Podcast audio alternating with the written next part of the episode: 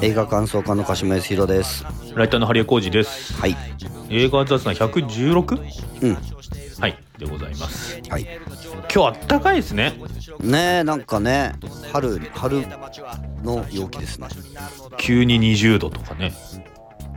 20度もあんの？今日20度ぐらいあるらしいですよ。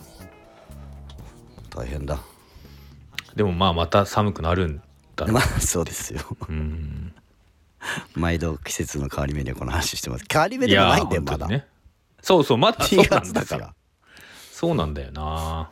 おかしいね陽気が 本当ですよね。うんまあもうね、こればっかりはしょうがないっていうか、うんもうめちゃくちゃですから季節は。ねえ、うんもうなんかさはい。その環境的にもさ、うん明らかにさ、うん俺らが知ってる常識的な今まで生きてきてた経験してきた環境が変わってるしさ、そうですね。うん、なんか世界情勢的にもさうん。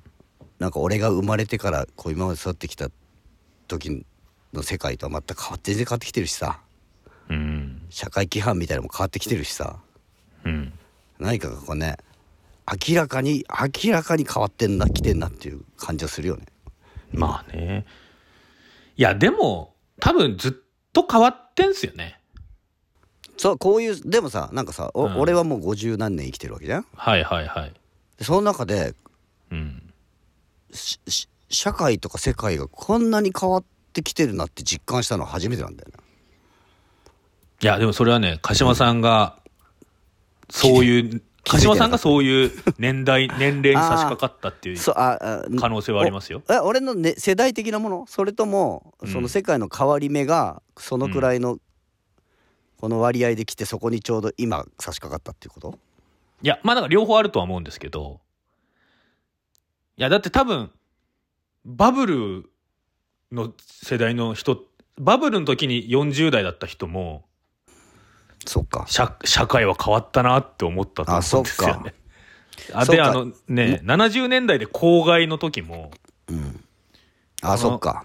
この後、社会、日本はどうなっちゃうんだろうなって思ってた人もいるわけじゃないですか。そうね。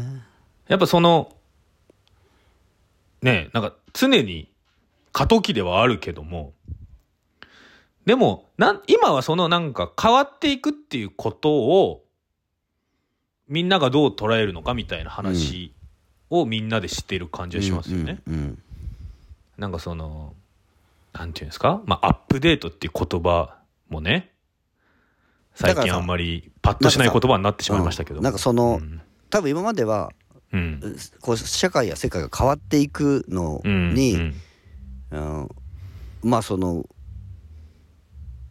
そのままこう流れでそう人の気持ちも変わっていくとか人の習慣も変わっていくみたいなのあったけど最近はさ、じゃあ人間も変わらなきゃっていうふうになるじゃん。だそうですね。からそこのだい意識が変わってきてるのかうん。その社会とか世界はずっと変化し続けてるんだけどうん。人間も変わりましょうっていうふうに意識が変わってきてるってことかな、うん。それは顕著だよねなんかねそうですね。あと、例えば世代交代って言葉があるよね。うんまあ、新しい世代の人たちが出てくるわけじゃないですか。うんその、なんていうんですか ?80 年代の言葉で言うとこの新人類みたいな。はいはいはい新人類が出てきて、あの、違う、旧世代は追いやられて、うんうん新しい価値観、新しい社会になりますよねってうんいうのが、まあ普通、普通そうだったんですけど、なんだろうな、やっぱその、世代交代しない人上の世代が増えてんのかもしれない。うん。もしかしたら昔からいたんだけど、だからその、よくあるじゃないですか。隠居した、隠居したんだけど影で操ってる人みたいな。うんそういうのがなんか明るみに出てきたから、うん。全然変わんねえじゃねえかよみたいな。うんうん。だからその新しい世代が出てきて世代交代したらいい世界になるよねみたいなことじゃうん。これなくないみたいなのがバレてきて、だからあの上の世代も全部変われ全員で変わんないとダメだねみたいな話になってるのかもしれないですね。そうだねうん、それはあるかもやっぱか変わ変わっていく方がやっぱいいじゃんっていうことが明確になったのかなうん、じゃないと変わんないよねみたいなことなのかもしれないですね。まあいいことも悪いこともひっくるめてとりとりあえずとにかく変えないとっていうそうそうそうそうそう。か変わっていくことが、まあ、最良なんだっていうふうになってきたのかな。ここでやっぱりね、あの不適切にも程があるがやっぱり はいはい。さああれやっぱ話題になってますね。話題になってますよね。ちょっとね、まだ、まだ私は、なんていうんですか。まだ面白くなったって話を聞聞いてないんで。なんかねにうん。みんなもやってる。そう、みんなもやってますよね。もやだからもやってないのはうん。そうだいいぞって言言ってる人だけ。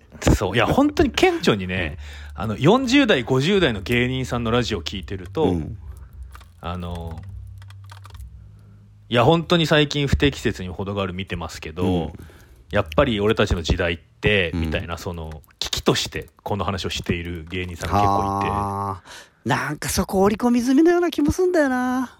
いや、だから本当みんなね、あの、青春時代に池袋ウエストゲートパークとか、うん。クドカンのドラマを青春時代に見ていた、うん。まあだから今のアラフォー世代は、うん。本当に、いや、クドカンだから大丈夫なはずって、本当に信じたいっていう気持ちになってますよね。だよね。やっぱうん。工藤館ってあのちっちゃい視点で見てたなと思うとぐ途中からぐっと大きくなるうん。話っていっぱい作ってるからそのパターンのような気もすんだよななんかあねあえて感が結構強い気がする俺1話だけ見たんだけど、うん。あれだってわざとっていうかあえてじゃなかったら描けないでしょあの対比うん。何がしたいのってなっちゃうじゃないうん。いや、そうなんですよね。で、そもそも若い頃からクドカンはホモソーシャルっぽいものを書いてるけど、うんうんその居心地の悪さも絶対に書いてる人ではあったんですよね。だから、多分、クドカンってすごい、あの、よく言えば、うん。なんて言うんだろう、両論兵器っていうかね、うん。その、どっちにもいいところもあるし、どっちにも悪いところもあるじゃんってんいうん。そうだねことの人なんですよ。だから絶対的な正義も絶対的うなん悪なんてものもないよねっていう話をしたい人なんだと思うんですけど、ここに来て、やっぱりその、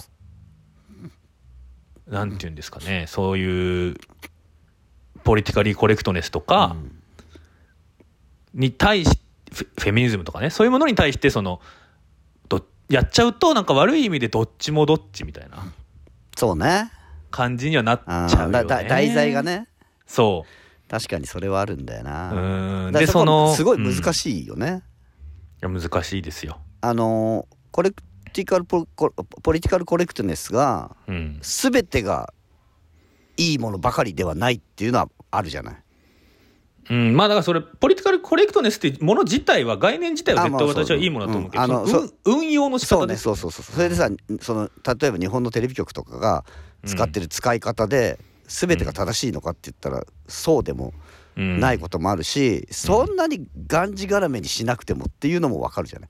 うんでそそのじゃあそこの線引きどうなのっていうところは議論されなきゃいけないとこじゃん。うん。だからそこの、うん、と今議論があまりされずにうん。ポリコレだからポリコレだからっていう風にして、何でもかんでもダメにしちゃうのは俺もどうかなと思うから、そこら辺が議論されてないよねっていう話になってくんじゃないかなっていううん。気はするの。でだからやっぱり最終最終的にはどうなるか分かんないけど、うん。うん、最終的にはど昭和と令和のうん。どっちもいいとこがあるよねとかよりはどっちも悪いとこあるよねの話になってくんじゃないかなと思う。うん。そうなればね、いいですけどね。まああとね、いや、当事者性ってのがあるなと思って、はい、あの、不適切にも程があるを、うん。多分20代のクリエイターが作りましたってなったらもうちょっと見方が変わるなと思って。あーなるほど。でもうんだまあね。そそれはそれででもやっぱり引っかかるとか出てくるんじゃない、まあ引っかかるとか出てくるけど、その、そういう、なんていうんだろう、昭和、抑圧を受けてる側の方が、そういうものを相対化して見せるっていうのは、まあまあわわかるっていうかね。うんうん、だけど、そのなんか、やっぱり、ポリコレとかい、本当に息苦しいよねっていう世代の工藤感が作っちゃうとやっぱそれはなんかそのねえおじさんの断末魔にも見え見えちゃうよなっていうあのーすあのそうそうじゃなく作っててもその世代の人が作るとそうそうそう。そうそう見えちゃうってとこあるよね。見えちゃうし、うんそれによってはと取られかねないってとこあるよね。そう本当にそういう断末魔おじさんが共感しちゃうっていうところがあそうだるから、ね。確かにね、分かるってなるのがそっち世代そうそうにそうそう。なっちゃうとそっちの声が大きくなっちゃうと結局うん、その作。作品の真意はどうであれ、うん。やっぱそっちだけピックアップさして、うん。でしかもそのピックアップする側の方が声がでかいっていうか、うんうんっうんてなっちゃうとねもほ本当はそういううん。うんねだからね。真意があったとしても、つ伝わり方がやっぱ全然違うよねだからやっぱこれはうん一番いいのは共感して共感したぞ。やっぱ昭和良かったんだってうん。今、あの不適切にも程があるを見て言ってるおじさんたちが最終話を見た時に、シューンってなるそうそう終わり方っていうのは。終わり方だ、うんになったらすごいやっぱり、ねはしごを外すようなね、それでそれでありなすがら今の若者も、でも昭和の人たちが言ってる中でいい部分もあるよなっていうのが伝わるような終わり方がベストだうよね。ん。そこまでやったら大したもん大したもんだよ。でも第1話見た限りだとやっぱり議論しようっていうのが主題になってるよね。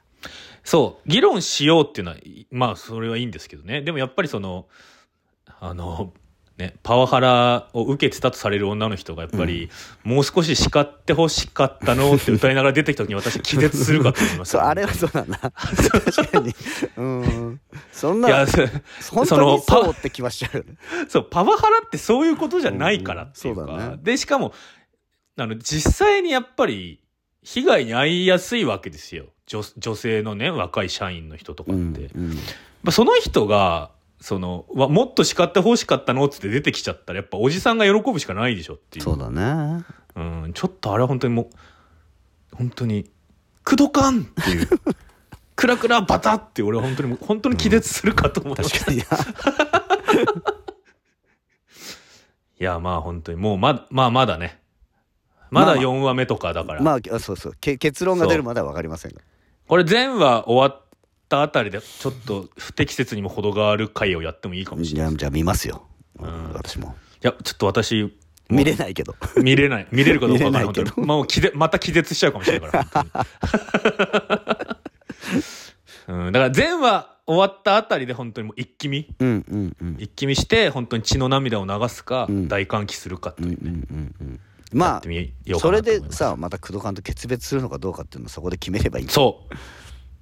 そしたらまた本当にねありがとうさようなら工藤監督の回そうだね。を 取るかもしれません、そうなるね。はい、うんまあでも確かになそうなだから前回の「哀れなる者たち」でもう言っんたけど、映画だからそこ描かなくてもいいんだよなと思う節もあるけどっていうのはあるよね。その哀れなる者たちでうん。レイプとか病気とかが描かれてないとうんうんうんうん。か否認とか描かれてないとかっていうのは、まあ映画だからピックアップして描くとこだけ描くってストーリー的にそれが成立してればいいんじゃないのと思うところもあるけど、うんまあ描かれてないっていうことでないないっていうことにされちゃってるっていう風にも取れるもんな。取れますしねまあねでも不適切にも程があるの第1話はもっと叱ってほしかったのって言わしちゃってますから、そっかうん それはもう対はないのか。そう、もう、それはだってもう、そう、それはそうにしかならないっていうかね。うん。あ、ちなみにあの、前回やったね、哀れなる者たちですけど、はいあの、前回もちょっと告知しました。2月19日に私が東京弁ってやる、はいはい。えー、新マリコさんとね、セルラ伊藤さんっていう方たちと、まあ、最近のいろんなしんどいこと、まあ、この不不適切にも程があるの話にもなるような気はしますが、はい。この間そのイベントに向けての打ち合わせしまして、うんうんこの、哀れなる者たちの話になったんですよ。うん。で、兄さん、すごいウィレム・デフォー好きなんで、ああだよね。うんまあ、あのデフォー的な観点から言っても最高って言ってたんですけど、うんうん。あデフォー好きが見るには最高と。そう。あのかわいそうな今回はかわいそうなデフォーで最高だったはいはいっておっしゃってましたが、あなあのスパイダーマンとかのデフォーじゃない方のデフォーねっていう、うん。で兄ちゃんが言ってたのが、うん。ベラは自分の子供のベラというかビクトリアはね、うん。ビクトリアは妊娠してもう臨月に近い状態でうん。身投げして、うんでそれをデフォー演じる、まあ、ゴッド博士がうん。拾ってまだ胎児には息があるから胎児の脳をうん。ビクトリアの脳に移植して、うん。まあベラになるわけじゃないですか、胎児みんな女の子だと思ああってるよね、はいはいはいあれ男の子だったかもしれないよね、だからあれ男のいわゆる男の脳みそがうん。成人女性の体に入ってる可能性があってそこがすごい映画なんじゃないのってうん。うん言われて、うん。全くその観点が確かになくて、あーあ俺ね思ってたよ。うん、あ本当っすか？男か女か多分分かんないなっていうのは。そでそうやって見ると男の子的な、うんうん。えー好奇心とか、うんうん。と家から出るんだとか、何でもやっちゃうぞみたいな感じ。男の子として見るとうん。割と普通に見えるんだけどやんちゃさっていうか。うんうんうん。なんだけどそれを男の子っぽいって言っちゃうのはうん。それはそれでまたなんかね、うんそういう社会の規範になるんじゃないかなっていうふうには思った。うんうんうんうん。だから要はその身体によって規定されるものがあるわけじゃないですか、社会的にもそうなんですけど、要はなんていうんですか？あなたはペニスがついてるから男の子ですよね。うん。あなたはバギナがついてるから女の子ですよね、みたいな。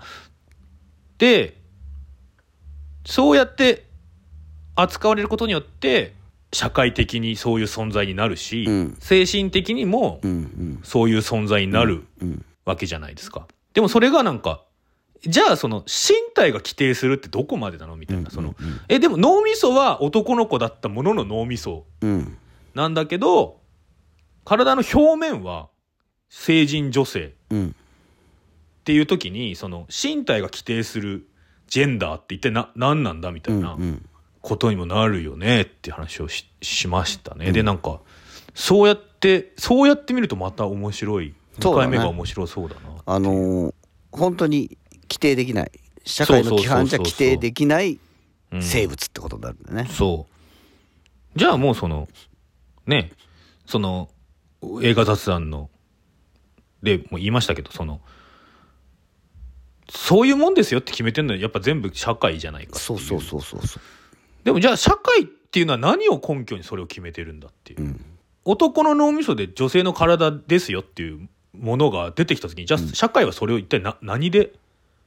そうそうなると。何で決めんのっていう、そうなるともう究極、うん。ベラがうん。どっちだと思うかな、うんうんうん。それでしかないのよ。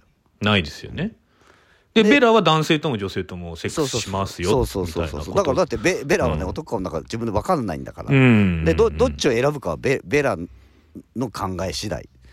うん。でだから自分やっぱねそれやっぱりああな者たちの一つのテーマの、うん。じ自分で選ぶ。うん。自分で決めるっていうことだよね。自分で考えるっていうね、でそのその時に社会が用意できる選択肢っていうのは、うん。男の子か女の子かあなたが決めていいんですよっていううん。二択ではやっぱないはずだよねっていううんうんうんうんことだったりしますよね。みたいなね。話を。あの2月19日横浜ネイキッドロフトでやるイベントはトークイベントはあの映画の話するわけじゃないんですけど、はい。あのこういうエッセンスの話を、うんうん。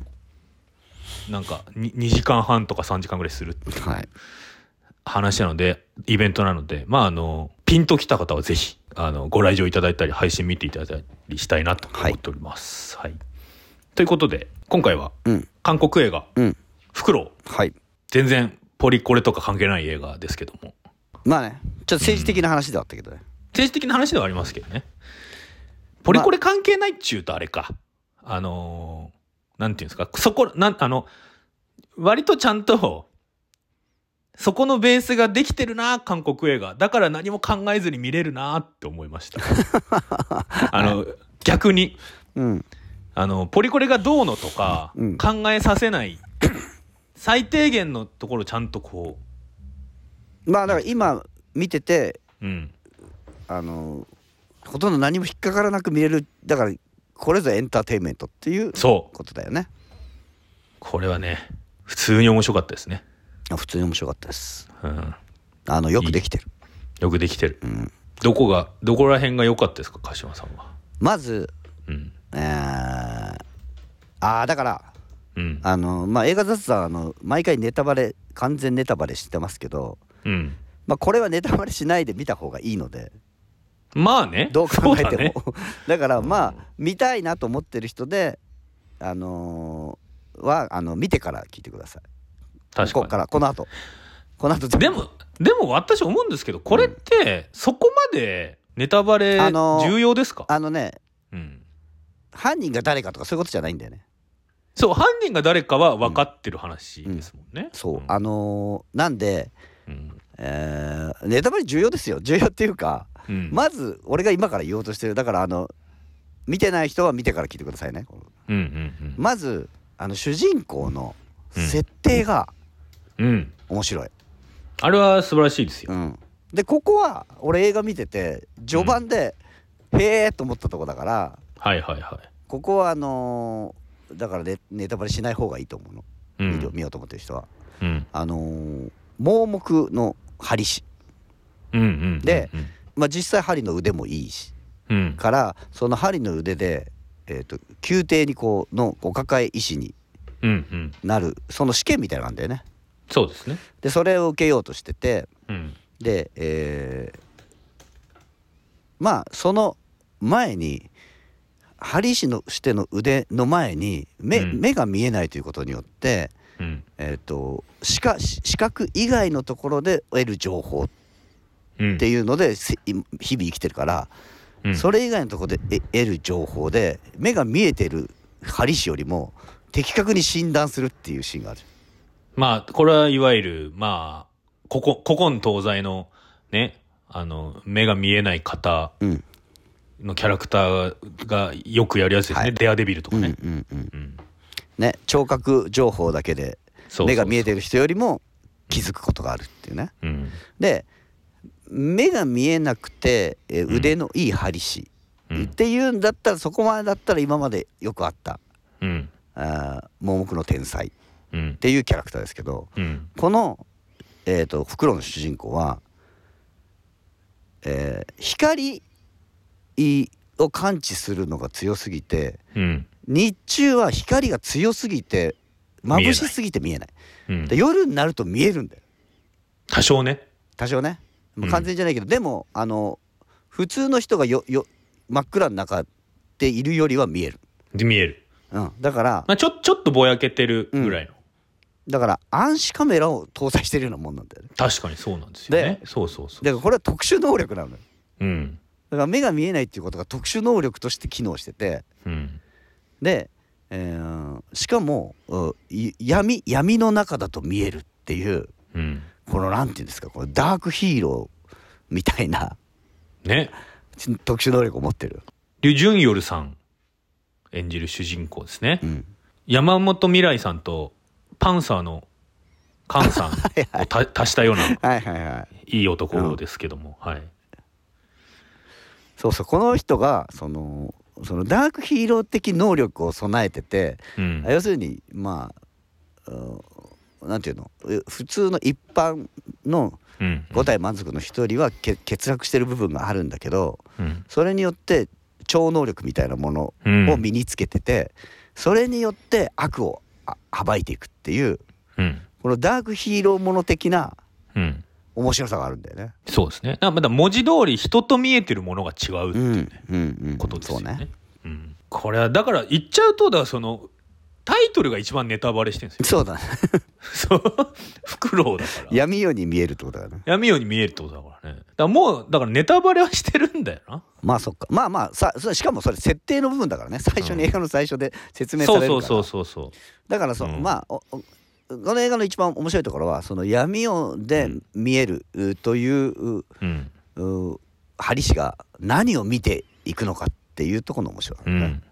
あのーこういう時代劇、だ舞台1645年、こういう日本でいうとまあ、え江戸時代ぐらいの話ですけど、その、ね、朝鮮、朝鮮国のお隣の中国ではこう、明が清に取って代わられて、で、その朝鮮が、もともと明と密な付き合いがあったんだけども、こう、清と渡り合ってやっていかないといけなくて、みたいなね。ところのこう国際政治バランスの話でもあり。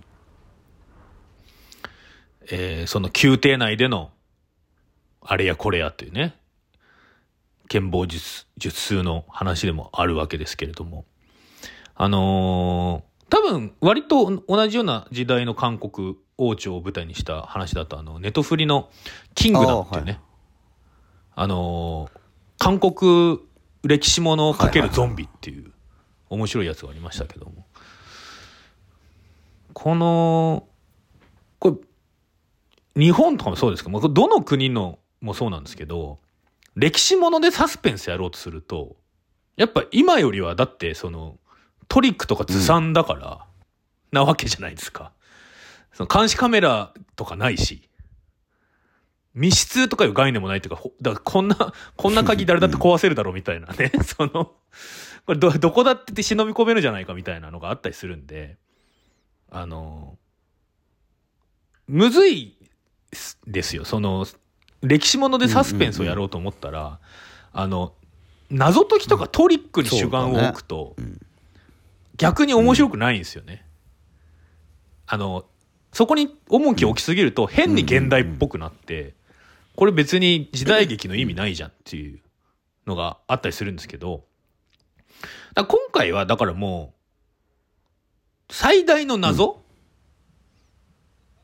だ誰がセジョン様を殺したのかっていうのは、もうわかる。わかるねだから特にな、ね、謎はない。解きじゃないんだよそう謎解きじゃない謎解きじゃないじゃんと思ったもん俺見ててでそう割とさそうそう。中盤でさあでうん。でもさあのスサスペンスっていうかあのミステリーとかって言われてたからだと思ってたから、うんうんうん。だから、うん。結構な中盤まで誰も死なないんだよね。そうだ全然死なねえなと思いながらずっと見てたんだよ。うん。あの、ここ、あの、主人公とセジョン様の、あの、心を温まるやりとりそまあ重要なんだけどさ、えそこさあれ重要ですけどね。だからえっとその誰が犯人かっていうサスペンスでもないし、うん。あのー敵かあのあれ、えっと、主人公が、えーうん。ものすごい窮地に追い込まれるってことでもないんだよ。あのーそうなんですよね主人公の味方してくれる人は常にいてそう常にいるだ。あの、だから、あの、宮廷の中の、なんていうんですか？内医院っていうんですか、あの、お医者さんが詰めてるところの、あの、主人公を指導してくれる師匠の役の人、あの人とかずっといい人ですよね。コメディリリーフの人ね。うんコメディリリーフのあの人ずっといい人なんだよな。で、一瞬あの、お前がやったのかってなるじゃないですか。お前がやったのかって来た言ったら、次の瞬間にすぐ若殿下が来そうそうそうて、若殿下とのやりとりがあったらもう、あの師匠はなんか、どうするんだよ。犯人があの人じゃもうどうしようもできない。でも、君は生きるべきだからどっかに隠れなきゃいけないって言ってすげえいい人だな。この人何でも信用しすぎだろうと思うけど。そうそうそうそうそう。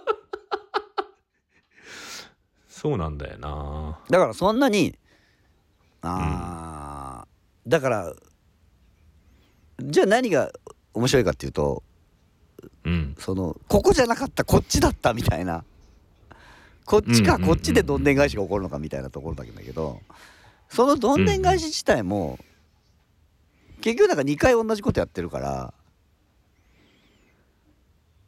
ああ、だからその、まあこれ、もう言っちゃうとあれですよね。だからその、王様の方が一枚上手だったっていうのが確かに2回続くんですよね。えらえ要するにえ、う偉い人が悪いことやってたっていうのが2回それがどんでん返しになってるから、どんでん返し自体もそんなに、うん。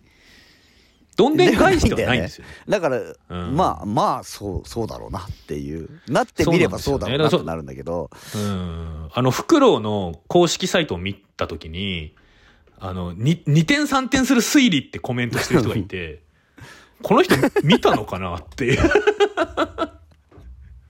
まあ推理じゃないよねうん推理じゃないんだよな。あので、いや、確かにそういう風に、この映画を宣伝しようとしてるんですよ、公式がね。だってキャッチコピーがある闇夜に起きた怪奇な事件。唯一の目撃者は盲目の男。史実に残された最大の謎に迫る全感覚麻痺サスペンススリラーって書かれてるんですけど、まあ、全感覚麻痺になるのは王様だしね、うん、そうね。最初確かにね。うん、最大の謎っていうかな。だからこれあの史実にある事件なんだね本当にあるそう、事件なんだから最初に、最初に出てくる、なんていうんですか？朝鮮に戻ったセジュはほどなくして病にかかり命を落とした。彼の全身は黒く変色し、目や耳、鼻や口など7つの穴穴から鮮血を流し、さながら薬物中毒死のようであったっていう、まあ、この文章が映画の最初に出てきますけど、まあ、これは多分本当にあ,、ある史実なんでしょうね。記録なんでしょうね。でそのな謎の死とされているうん。事件を本当は、うん。本当はっていうか実際どうだったのかみたいなことをまあフィクションでやってるってことだよね、そうですね。だから、この映画のいいな、思う、ぐっと熱くなるなっていうところは、実はその謎とかじゃなくて、やっぱその盲目の人と、あと子供っていう、やっぱりその力を持たない者たちが結束するっていうところなんじゃないかなって 思いますけどね。うんそうね、だジェームズ・ガン的なね。あのよ弱き者が巨悪に立ち向かうっていうのそのうそうそう熱さだよねそうそう。うん。あと、し話を信じてもらえない人ですよね。子供と盲目の人っていうのはね。んんうんうんうん。だからさ基本的。その盲目であるということをいろいろ利用して、うんうんそのい利用してそあまあまあ言い方だけどそういうつけ込んで人の優しさとかにつけ込んで、つけ込んだりしてこう、なんであの悪いやつを倒していくのかなと思ったらそうでもないんだよね。あの逆なんだよね。人の優しさに助けられるんだよね。うん。そうですね。で、主人公もね、その、若殿下の、その、見捨てるわけじゃないですか。見捨てるっていうか、このまんま王宮の外に出れるってね、うんうんうんうんなったんだけど、そこで、なんか若殿下の、の身に危機が迫ってるかもしれないって思って、あーって言いながら、お宮廷の中に引き返すっていう、まあ、これまさにタクシー運転手とか、ね、で、あの、よくある、その、このまま行けば俺は助かるけど、チキショーって言いながら、こう、戦場に戻る人。まあ大体これが嫌いな人間はあんまりいないですから。俺でもねあそこでね一番思ったのはね、うん弟と思ったんだよね。まあ主そうなんだよ人公弟いね。るじゃん病気の弟がって。そう。そうなんだよ。まあ若殿下もね弟と同じぐらいの年なんだけどね。ちょうど10歳ですからね。まあでそう最後だ。だからその弟もなんか元気で笑っててっていうシーンが出てくるから、まあそこはちょっと都合いいなとは思ったけど、そうだ、あそこまで都合よくするんだったら私はやっぱ本当に、島流しにされたとはいえ元気にしている若殿下も見せてほしかった若ですよ殿下ちょっとかわいそうだよね。そうなんだよな。あの、王妃様っていうかね、あの、世獣様の、この奥さんは、あの、処刑されちゃうじゃないですか。そこは描かれるのにね。ちょっとだだだ多分若殿下がとりあえず結論生きてるところあの結論はさ多分事実なんでしょ。うん。あれ事実だと思いますよ。だからそそこにどう行き着いたのかっていう話だよね。うん。だからその主人公がその巨悪に立ち向かって全てを解決するするってわけでもないのよ。そう。結構、だから終わり方うんビターですよ。そうだよね。でまあうんでもねその、うん要するに目が見えないっていうことでまあその、宮王宮に入る時に言われるんだよね。あの盲目とかか関係なく王宮の中であることは何も見ず何も聞かないことだって。そうそうそう。でまあおお前には別にお前は大丈夫かっていうふうに笑い話されるんだけど、うん。まあだからそういうまあまあその時代ってわけじゃないけど今もそうだけどさその、うん。そういう世界に弱弱い、まあ、普通の人よりもちょっと弱い人が入ってって、うん。それにどう立ち向かっていくかって話だもんね。で、最初はやっぱあれじゃないですか。その主人公だってその夜に見えるっていうことは隠してるし、で、あの、ぜ、全盲の、ハリ、うん。ハリ氏が、まああの、日本でも、アンマさんとかはうん、全盲の人が多いですけど、あれって要は、体に触るっていうね、人のプライベートゾーンに触ることが多いから、要は、その、配慮として全盲の人が徴用されてたってことですよね。まあそうなのかな。あとはやっぱりそのうん。できる仕事としてやっぱりそういうのしかなかったっていうのもあるんじゃないの、まあ、っていうのもあると思うんですけど、でもまあ、その、あのー今回のフクロウでも、その、えっ、と、ユヘ人演じる、まあ、王様の、王様の、なんていうんですか？側室の一人なのかな？あれは。もしくは、まあ、い今の、えー何人目かの妃、まあこっちもまあ悪い人ではあるんですけど、その人の体調が悪いからっつって針を刺すシーンがありますけど、最初はじゃあ、女官っていうか女の人をって言った時に、あ、うんいや、あの、うんもう、盲人がいるから、盲人の針師がいるからこいつを連れて行こうってなるんですよ。要は、で、そこで、やっぱりその、偉い女性が、こう肌をあらわにしてそこに針を刺すので、やっぱり盲人じゃないとダメなんですよね。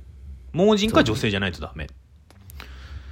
で、そこで明かりを消されちゃったから逆にね見え見えちゃってドドキドキするっていうシーンがありますけど。うんここら辺はあれなんですよね。あの、伏線、そうねじゃあ伏線のあまあ説明のシーンでもあるよね、そう。だし、でもその後だから、その夜には見えるんですっていうのは。うん。だ何個かあるんですよね、その説明は。で、すごい、その説明、説明しすぎてなくて。そうスマート脚本がやっぱすごいいいんですようまいと思ったそう。あのー弟と一緒にいる部屋でも、明かりをふって消してからの動きはすごいなんかね、スムーズあのだからさそこもさちょっとヒーローものっぽいなと思ったのはうん。夜になって暗闇になると超絶走るんだよ、そうそうそう普そうそう。通の人以上に走るのあれは、うんまあ、完全に見えてないと無理な走りをするからそうなんだよな。で、夜、夜にやってんですよね。あの、嫌がらせで、この薬の材料を分類しとけって言われて、夜にすごいふんふんふんって言いながらパパパパってやってるって。俺も、でも、なんか微妙で、これって、要は、音とか形とかで全部できるよっていう話なのかなああでも俺もそこら辺ちょっと混乱したそう。で、そうとも取れるぐらいの感じでやってるんですよ。で、あその、偉いね、女性、お妃に針を打つシーンも、なんで緊張してるかって言ったら、その、わ、偉い人に、そんな施術施術するのは初めてだから、緊張してるとも取れるぐらいの、女の人の肌に触れるっていうんでドギマギしてるっていうのも取れるんだよね。取れる。だそこが、すごい、なんか、どっちとも取れるし、まあ全部そうやって取っていっても、うん。通じるんですよね、話的には。で、でもそこで聖樹様の前で、私はこう、夜の方が見える。信じてもらえないかもしれないですけど、夜の方が見えるんですって言うと全部、それまでのシーンが、ああ、なるほどねっていう。だからすごいスマートな演出ですよね。うん全然説明しすぎてないしそうセリフの説明はほとんどないしないしね。で割と人間関係複雑だけど分かるしね全部ねわかるわかる。若君のこの演技もいいしねいや、いいですよ。ちょっとね、幼い頃の菅健太君にも似てる感じのね、もありましたけどもね。でもすごいあの、その主主人公とわ若殿下のその、なんとか助けてくれっていうシーンとかもすごいいいですよね。あそこはすごいエモーションです子供っぽい子供っぽいとこもあるんだけどね子供っぽさとそのそうなんかお宮廷の人っていう感じのバランスそうがすごくいいそうそうそう。いいですよね。そしてやっぱり、ユヘ人の王様の、あの、器が小さくて、もうね器が小さいからこそのずるさ。王様はね出てきた時から顔が悪いなと思ってたんだけど、やっぱ悪いのかってそうなんですよね。やっぱユヘ人はいい俳優さんですよね。素晴らしい。忘れられない顔ナンバーワン だと思いますよ、私は。うん。だからなんかその、で、最後の最後ね。最後の最後の、その、必殺仕事人みたいな終わり方っていう。はいはい そうなあれもねでもうん。だからやっぱりあの割と完全懲悪な風に描いてるんだけど、ダークヒーロー要素あるよね最後までねあるあるある。確かに必殺仕事人っ ぽいわいや最後、最後は完全に必殺仕事人の、終わり方でしたからね。あー確かにねうん。ホラーホラー漫画っぽい終わり方だったもんねそうそうそう。だって確実に、やっぱあの時王様はね、し死神が来たって思っただろうなと思いますもん。で息子と同じ死に方させんだよねそう。で、感染症ですって。なんだろう笑うセールスマンみたいな、ああ、確かに、そういうね。でもこれやっぱり、了、了承っていうんですかね。あのー一時は、その、王、うん。王を裁こうとしていた、ね、あのークーデターを起こそうとしてたんだけど、なんか王と密約を交わすことによって寝返る人、うん。あいつが一番悪いような気もしますけどね。そうねいいいやつぶってる分、ね、だからもう、そう、だついでにやっぱり最後はあいつも針で殺した方が良かった確かに確かにあいつだけ生き延びてるますが。そうそうそう。まあでもねまあ、うん。どこまで行ってもこう悪いやつがいてっていうのはまあ世の中だなっていうふうにはなったけど、そうなんですよね。だからまあ、だし、えじ実際の歴史だからね、そこでやっぱりクーデターとかが起こっちゃうとね、うんっていうのはありますよね。また違う、違う歴史になっちゃうしなっていう。まあ、それをやるのがタランティーノだったりするんですけど。そう。まあだからよくよくこのお歴史のおこの事件の中に、うん、うん。あんだけヒーロー要素を秘めた主人公をよくお置けたなっていうのは思うそうですね。あのサムライミのさ映画でさ、うん。ダークマンっていうのなんだけどさ。ダークマン思い出出したんだよね見ながら。ああ、ちょっと俺ダークマンまだ見たことない。ダークマンってこういうこう映画いう映画じゃないけど。あのうん。ーダークマンって、えーうん。あれなあれなんだかな？んか薬かなんか飲んでかな？あのねアドレナリン爆発する男なの。だから多分ほうほうえっとその PTSD とか ADHD とかうん。ああいうののメタファーなんだと思うんだけど、うんはい要するにアドレナリンがあの怒ったりとかすると感情の起伏が激しくなるとすごいパワーが出,、出てダークマンになっちゃううん。っていう男なの、はいはいはい。だからうわーって怒ってアドレナリンがうわーって沸騰するとヒーロー、うん。ヒーローっていうかダークヒーローになるんだけどだから。そういうなんか、あのーし身体的欠陥というか、まあ、そういうものが、あのヒーロー要素として出てくるっていう主人公。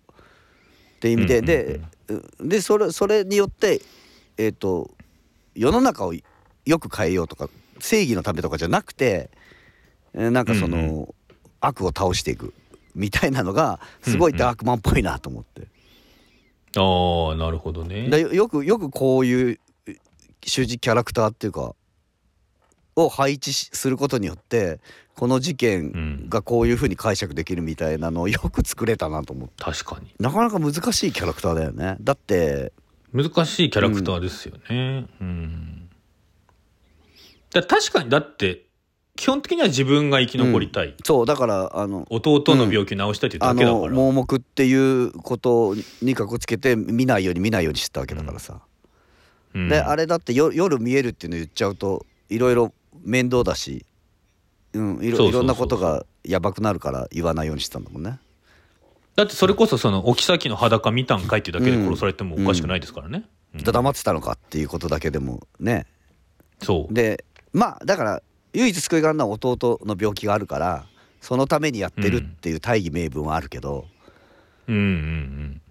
まあ、そこだけだもんねだからそのなんか微妙な微妙なその完全懲悪でもない微妙な人間の弱さとかみたいなものを、をとかずるさとかうん。でそれと、うんなんていうの信じてた人が実は悪かったみたいなのとかすげえたくさん入ってんのにめちゃくちちゃストレートなストーリー見た気分になるでしょ、ゃ、うん、なる。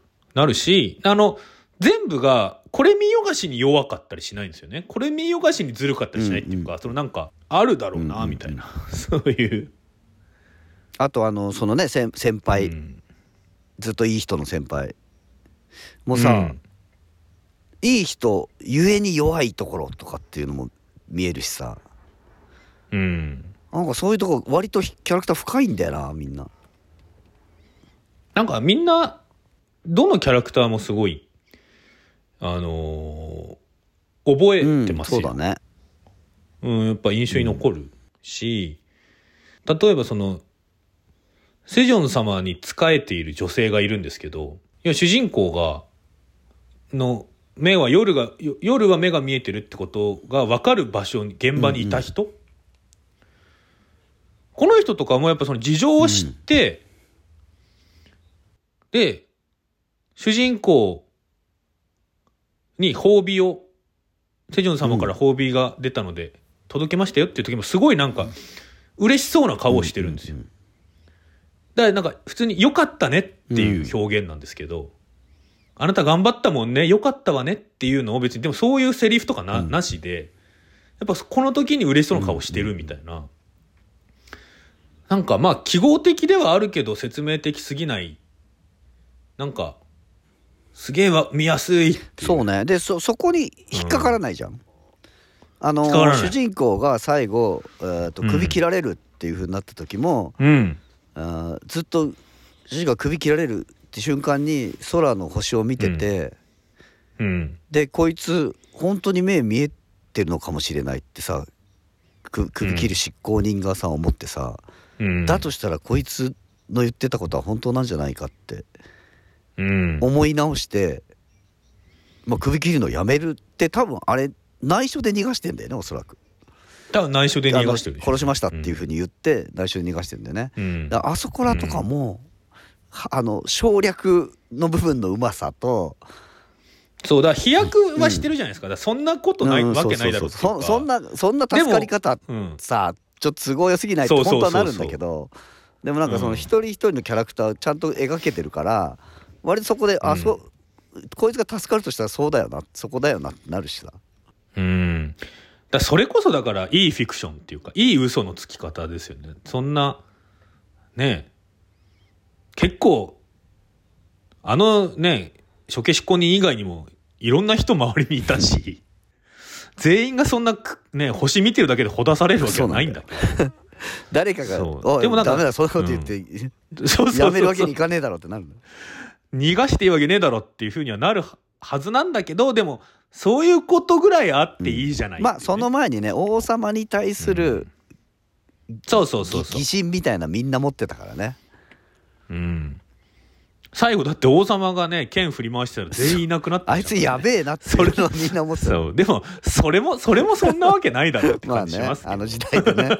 あんな絶対来るし、うん。だから、そうそう。だからもう後半はかなりポエティックっていうか、そういう象徴的な絵が多くなっていきますよね。ん。そう。だからそのもう、権力にしがみついた王様は孤独になり、一方、主人公はなんとなくうん。逃れて、おでも弟とも暮らし、名医になりましたっていう。ね、なんだけどそこで「よかったね」にならずに主人公が王様にとどめを刺すことでそういう、うんそんなわけないじゃんそこで許されないでしょっていうとこも全部こう帳消しになるんだよね。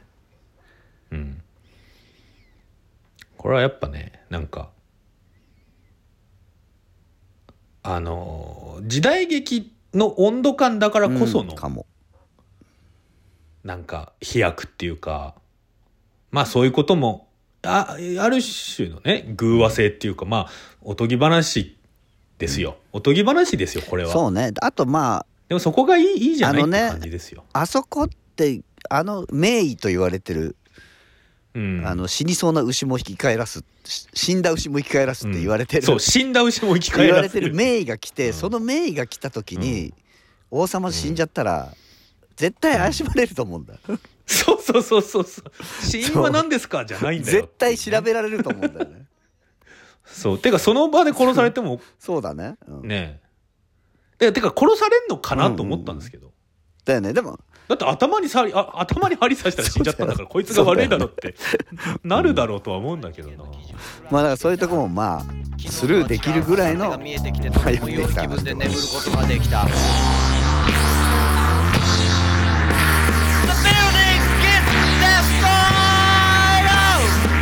まだ昨日明後日のようには俺を解放してはくれず死ぬまでに一度は宇宙